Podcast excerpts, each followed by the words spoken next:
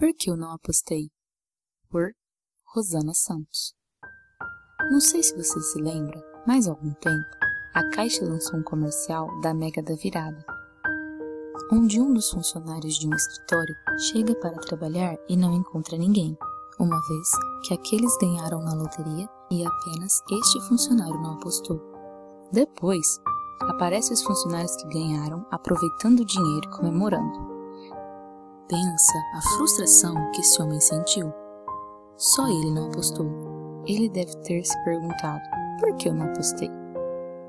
Nessas horas, me recordo daquele jovem que perguntou a Jesus, aspas, Mestre, que devo fazer de bom para ter a vida eterna?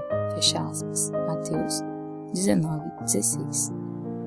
Acredito que a intenção do jovem era boa, e ele realmente queria conquistar a vida eterna, mas preferiu não apostar. E Jesus disse, aspas, se queres ser perfeito, vai, vende teus bens, dá-os aos pobres e terás um tesouro no céu. Depois vem e segue-me. Ouvindo essas palavras, o jovem foi embora muito triste, porque possuía muitos bens. Fecha aspas. Mateus 19, 21, 22. A caminhada cristã exige de nós decisão. Pode parecer estranho ou até mesmo loucura o convite que Cristo nos faz, mas precisamos entender que é necessário se entregar de verdade. É a ideia de largar tudo para ganhar o tudo. A Bíblia não relata o que aconteceu com aquele jovem, mas ele morreu depois de algum tempo, disso temos certeza. Imaginar que tal jovem perdeu a vida eterna porque não se arriscou nos mostra a fragilidade da nossa fé.